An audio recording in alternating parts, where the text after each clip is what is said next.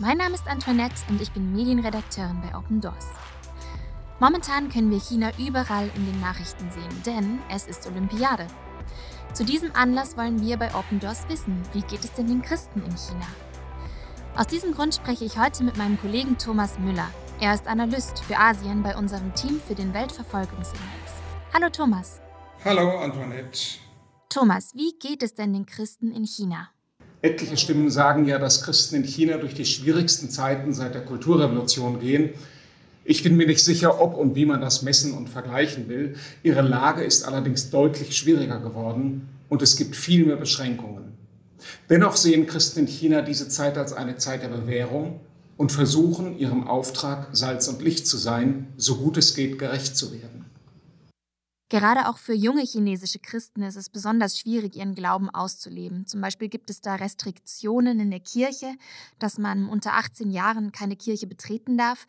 Aber auch im Alltag, in der Schule und der Universität gibt es sehr viele Herausforderungen, mit denen sie zu kämpfen haben. Wie erleben junge Christen in China denn Verfolgung? Ja, das stimmt. Ähm, es gibt ein Gesetz, nach dem es Personen unter 18 Jahren verboten ist, eine religiöse Veranstaltung zu besuchen, also auch Gottesdienste, christliche Gottesdienste. Wie immer in China muss man unterscheiden, was auf dem Papier steht und wie streng das in den einzelnen Provinzen und Kommunen durchgesetzt wird. Das variiert, wobei man grundsätzlich sagen kann, dass die Durchsetzung strenger geworden ist. Es gab auch vereinzelt Fälle, wo die Überwachungskameras in drei Selbstkirchen dazu genutzt wurden, Minderjährige auszufiltern. Manchmal kann sich die Durchsetzung dieser Regeln auch ändern, wenn zum Beispiel neue Beamte in die zuständige Behörde kommen, wenn Quoten zu erfüllen sind oder sich der Druck aus der Zentrale erhöht. Es ist aber wichtig zu betonen, dass weiter auf viele kreative Arten Kinder und Jugendliche erreicht werden. In den Schulen sind alle Kinder der kommunistischen Indoktrinierung ausgesetzt. Das System ist atheistisch und entmutigt junge Christen systematisch, ihrem Glauben zu folgen. Es gibt Berichte, dass Lehrer Kinder aufgefordert haben, von den Glaubensüberzeugungen ihrer Eltern zu berichten. Innerhalb der starken Rückbesinnungs- und Sinisierungskampagne, welche ausgehend von der Kommunistischen Partei die ganze Gesellschaft erfasst, ist die Ausbildung ein besonders wichtiger Teil. 2021 wurde eine Kinder sprechen im Einklang genannte Kampagne gestartet, die einen Beobachter zu dem Kommentar veranlasste, die in diesen Plänen enthaltenen Bildungsreformen zielen darauf ab, Modellbürger schon ab dem Kindergarten zu formen. Du hast das eben schon ein bisschen angeschnitten, aber es klingt trotzdem relativ aussichtslos für die Kirchen und Gemeinden in China. Wie können sie denn überhaupt noch Jugendliche erreichen? Ja, wie schon gesagt, es gibt da viele kreative Wege. Es gibt also weiterhin Sonntagsschulen, es gibt auch weiterhin ja, Jugendarbeit, nicht mehr so, wie, wie es mal war, also dass man zum Beispiel Sommercamps hatte. Äh, das hat so gut wie komplett aufgehört, unter anderem auch durch die Pandemie. Aber die, die, die Gemeinden in China sind sehr, sehr kreativ, wenn es darum geht, ähm, ja, unter der Wahrnehmungsschwelle, sage ich mal, oder unter der Wahrnehmungsgrenze der Behörden weiterhin Jugendliche und äh, Kinder zu erreichen. Und natürlich viel wird auch weiterhin in der Familie gemacht. Äh, wobei, wie gesagt, da arbeitet man unter anderem auch gegen die Indoktrination, die in den Schulen stattfindet. Wir konnten in den letzten zwei Jahren beobachten, dass die Covid-19-Pandemie die Christenverfolgung in vielen Teilen der Welt noch schlimmer gemacht hat. Wie ist das denn in China? Welche Auswirkungen hat die Pandemie auf die Christen dort? Es ist ja allgemein bekannt, dass die Kommunistische Partei einen Null-Fälle-Kurs verfolgt, was Covid-19 angeht. Und damit einhergehen sehr scharfe Lockdowns, deren Umsetzung vor allem in den Städten nicht nur durch den viel höheren Grad der Überwachung erleichtert wird, sondern auch dadurch, dass die meisten Menschen in großen Apartmentkomplexen leben, die eine begrenzte Zahl von Eingängen haben. Es ist also viel leichter zu überwachen. Kirchen- und Gemeindegebäude wurden, wie in vielen Teilen der Welt, als Teil der Covid-19-Maßnahmen geschlossen, ebenso alle anderen für religiöse Zwecke genutzten Gebäude. Die Behörden haben diese Gelegenheit aber häufig dazu genutzt, um viele christliche Versammlungsstätten dauerhaft zu schließen oder unüberwindbare Hürden für ihre Wiedereröffnung zu errichten. Darüber wird selten berichtet, weil es hierfür keine sichtbare Handlung der Autoritäten bedarf. Die machen einfach nichts. Daher sind viele Kirchen und Treffpunkte schlicht verschwunden. Das meint natürlich nicht, dass die Christen wirklich weg sind, sondern häufig, dass sich die Gemeinden in kleine Gruppen teilen und an wechselnden Orten treffen. Schätzungen gehen davon aus, dass bis zu 15.000 Hausgemeinden und 5.000 drei Selbstgemeinden und Treffpunkte geschlossen wurden. Diese Zahlen geben aber nur Kategorien an, eine Vorstellung. Sie sind keine Statistik. Und um das in einen größeren Zusammenhang einzuordnen, bereits vor dem Ausbruch der Pandemie hatte die Kommunistische Partei begonnen, große nicht registrierte Gemeinden zu schließen. Während der Covid-Restriktionen haben sich die meisten Christen online getroffen, da physische Treffen nicht erlaubt waren. Und es ist sehr unwahrscheinlich, dass sich nicht registrierte Gruppen bald wieder treffen dürfen, jedenfalls in größerer Zahl. Und wie es mit den Zellgruppentreffen und vor allem auch den Online-Treffen weitergeht, ist unsicher. Vor kurzem hat der chinesische Generalsekretär Xi Jinping sich darüber geäußert, dass er unzufrieden ist mit der Sinisierung der Religionen in China. Das hört sich jetzt erstmal ein bisschen kompliziert an, aber vereinfacht gesagt bedeutet das, dass die Religionen in China ihm nicht ausreichend an die chinesische Kultur angepasst sind. Was genau meint Xi Jinping denn damit und welche Auswirkungen hat das auf die Christen?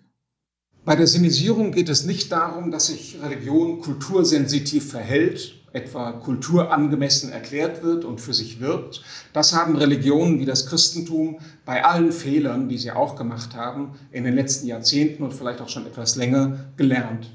Sondern es geht vielmehr darum, dass sich die Religion der chinesischen Kultur und Geschichte, wie sie von der Kommunistischen Partei definiert wird, unterordnet, notfalls auch unter Anpassung ihrer Glaubenslehre.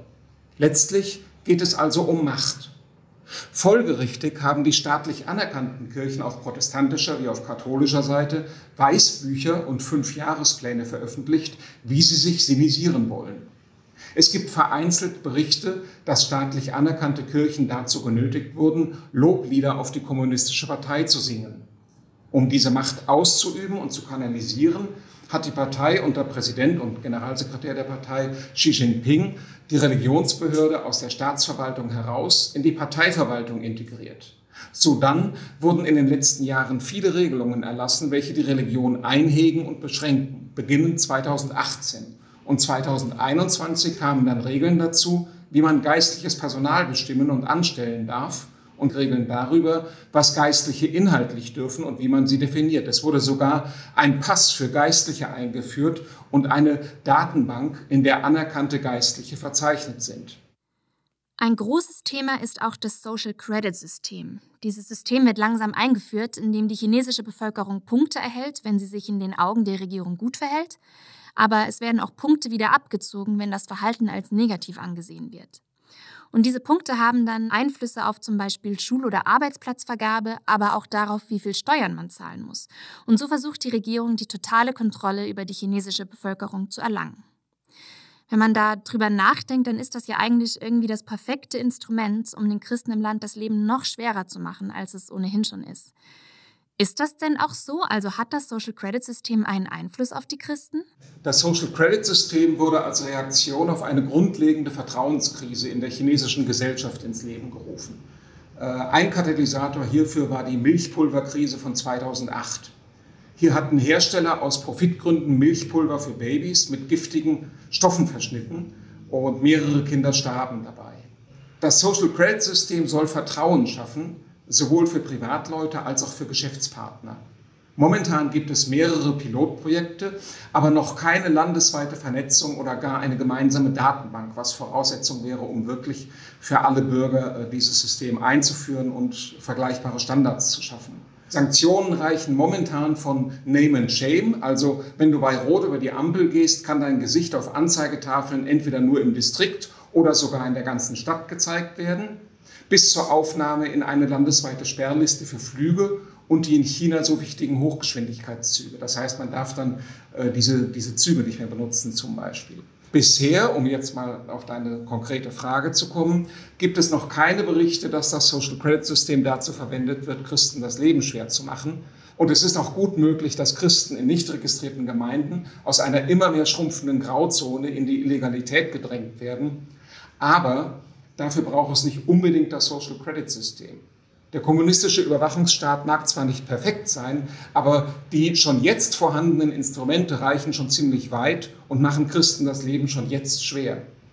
Äh, ein chinesischer Bürger wurde neulich in einem Artikel im Guardian über Zensur, also nicht äh, über das Social Credit System, sondern über generelle Zensur, wie folgt zitiert.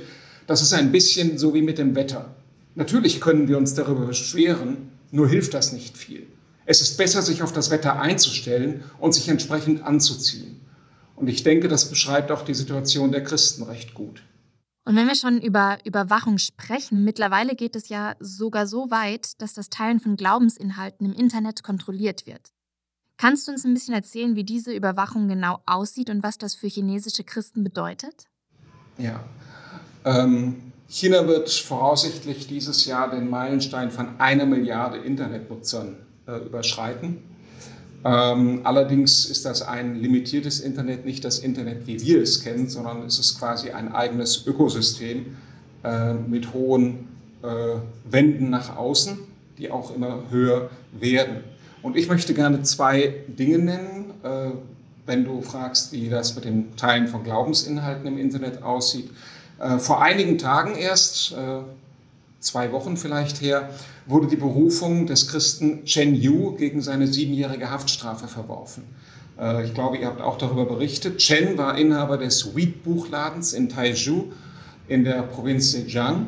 Er hatte Bücher, christliche Bücher online verkauft. So weit, so wenig überraschend christliche Bücher online verkaufen, ist verboten. Also das ist ein Zeichen oder ein, ein Beispiel dafür, äh, wie ernst das genommen wird und wie streng diese Regulierungen durchgesetzt werden und dass man einfach sehr vorsichtig sein muss, was man im Internet tut oder besser lässt. Und ein weiteres, ich habe vorhin äh, von den vielen Regeln gesprochen, welche die Religion betreffen, Stichwort Sinisierung.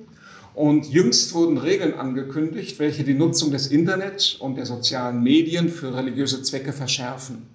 Diese Regeln werden ab dem 1. März 2022 wirksam sein und kommen daher, dass im Dezember 2021 eine Konferenz zur Religion abgehalten wurde oder veranstaltet wurde, auf der sich Präsident Xi äh, Berichten zufolge beschwerte, dass es immer noch große Probleme gäbe, religiöse Propaganda im Internet zu überwachen und zu verhindern. Und er rief die staatlich anerkannten religiösen Organisationen dazu auf, eine, ich zitiere, religiöse Theorie des Sozialismus chinesischer Prägung, Zitat Ende, zu entwickeln und betonte, dass Sinisierung der Religion bedeutet, dass alle religiösen Organisationen durch die Partei geleitet und kontrolliert und diese unterstützen sollen.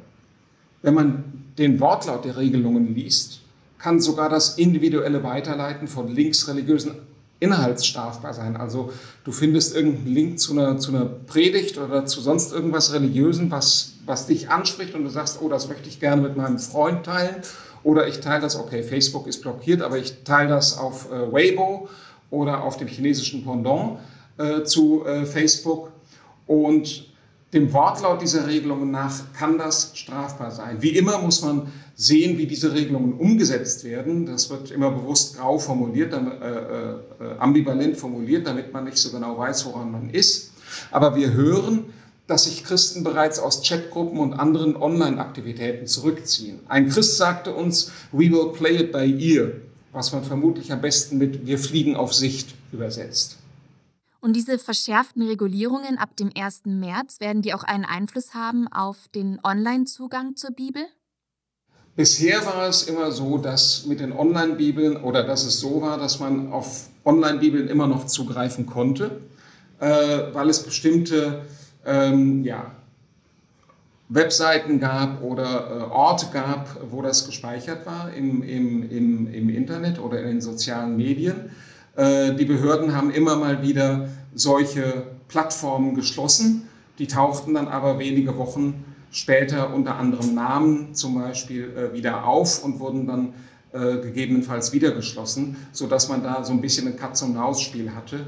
Also bisher ist es noch so, dass Christen Möglichkeiten haben, diese Materialien zu bekommen. Aber der Zugriff wird schwieriger und jedenfalls dem Wortlaut der Regelung nach äh, ist so ein Zugriff dann auch illegal und kann geahndet werden. Und du hast das vorhin schon so ein bisschen erwähnt, dass es da regionale Unterschiede auch gibt, gerade bei der Umsetzung von Religionsgesetzen. Vor allem früher war das noch der Fall, dass es sich von Region zu Region in China sehr unterschieden hat, ob und wie stark die Religionsgesetze umgesetzt werden. Ist das heute immer noch so? Ja, also so ist das früher gewesen. Man, man man konnte ein bisschen, wie soll ich sagen, man konnte ein bisschen verhandeln, man, hat, man hatte ein bisschen Spielraum. Als Christen, insbesondere wenn man die, die äh, Beziehung zu den Behörden gepflegt hat, äh, dann war das immer möglich, dass man auf individueller Ebene, äh, wenn man bestimmte Spielregeln beachtet hat, einigen Spielraum hatte, einige Möglichkeiten hatte, zum Beispiel sich doch noch zu treffen oder, oder bestimmte, bestimmte Dinge zu tun als, als Christen, die eigentlich dem Gesetz nach nicht mehr erlaubt waren. Aber das wird immer weniger. Das hat sehr stark abgenommen, äh, das hatte ich ganz kurz erwähnt, äh, seitdem die ähm, Religionsverwaltung, also das nennt sich auf Englisch SARA, ähm, Special Administration for Religious Affairs, seitdem das unter der Partei ist.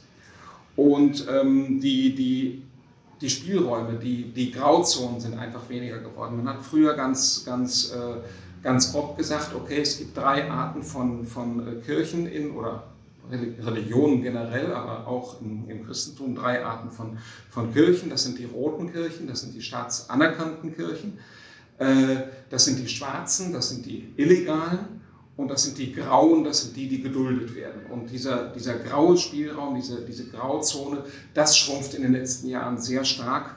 Von daher äh, würde ich sagen, ähm, ja, diese, diese unterschiedliche Handhabung, das mag es in Einzelfällen noch geben, aber das ist deutlich weniger geworden. Wir konnten in deinen Erzählungen sehen, dass die Verfolgung in China sehr vielfältig ist und in sehr vielen verschiedenen Bereichen auch stattfindet. Wie gehen die Christen in China denn mit dieser Verfolgung um? Das eine habe ich gerade schon erwähnt, die Christen fliegen auf Sicht. Ähm, das heißt, sie, sie schauen, wie, wie das dann tatsächlich umgesetzt werden wird.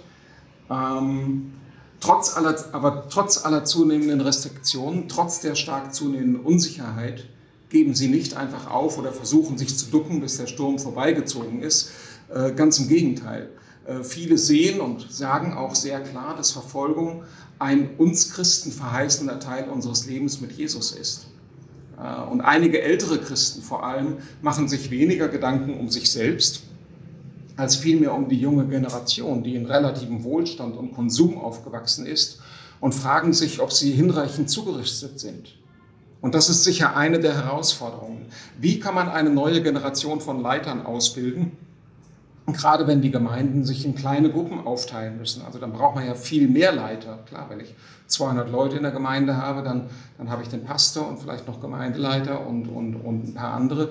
Aber wenn, wenn ich mich in Gruppen von fünf oder zehn Leuten treffe, dann brauche ich natürlich viel mehr Leute, äh, die was die was machen, die was leiten. Wie, wie, wie kann das funktionieren? Und etwas anderes, was mich tief beeindruckt, tief berührt und was wir im Westen gar nicht so mitbekommen, ist äh, die starke missionarische Gesinnung der chinesischen Christen. Das ist eine große Herausforderung für die Gemeinden selbst. Sie sind also nicht nur auf sich selber beschränkt oder, oder schauen nur auf sich selbst. Äh, es ist eine Herausforderung, aber es ist ein gewaltiger Segen für den Leib Christi weltweit. Aber das wäre vermutlich eine eigene Podcast-Folge wert. Und was genau ist da die Rolle von Open Doors? Also was macht Open Doors, um den chinesischen Christen in dieser Verfolgung beizustehen? Also zum einen äh, machen wir das, was wir jetzt gerade auch hier in dem Podcast machen. Wir informieren Christen weltweit über die Situation der chinesischen Christen. Ähm, denn wir sind davon überzeugt, dass Information eine ganz wichtige Rolle spielt. Zum einen, um aktiv zu werden für, für die Situation und zum anderen auch, äh, um äh, gezielt oder, oder informiert beten zu können äh, für die chinesischen Christen. Und zum anderen unterstützen wir die chinesischen Christen aber auch mit Seminaren und Training äh, sowie mit christlicher Literatur, vor allem äh, für die, für die Konvertiten, damit sie ihren Auftrag, Salz und Licht zu sein, also die chinesischen Christen, Salz und Licht zu sein, in diesem immer schwierigeren Umfeld erfüllen können. Gibt es da denn auch etwas, das wir hier in Deutschland für Sie tun können? Das Wichtigste ist und bleibt meiner Überzeugung nach das Gebet.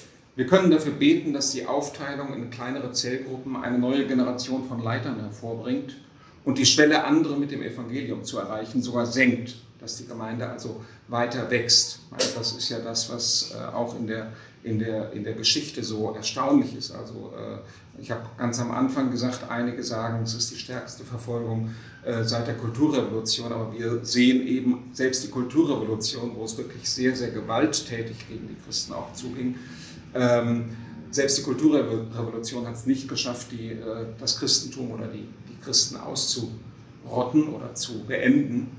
Und äh, da, darum können wir jetzt auch bitten, dass, dass dieser Druck eben nicht dazu dient, ähm, die Christen zu ja, ein, einzugrenzen oder zu beenden, sondern äh, dass die Schwelle sinkt und dass die Gemeinden sogar wachsen. Wir können dafür beten, dass die zunehmenden Begrenzungen gerade die Zurüstung für junge Christen nicht hindert und lokale Open Doors Partner dies unterstützen können.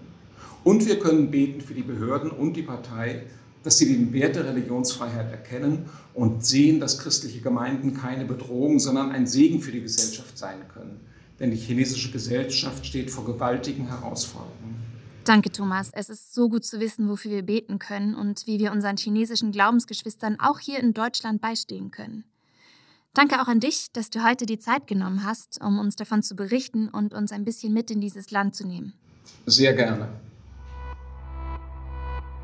Bitte betet für unsere Brüder und Schwestern in China. Sie brauchen unser Gebet. Mehr Informationen zu China und Christenverfolgung in anderen Ländern findet ihr auf unserer Homepage www.opendoors.de. Danke, dass ihr heute eingeschaltet habt und bis zum nächsten Mal. Euer Team von Open Doors.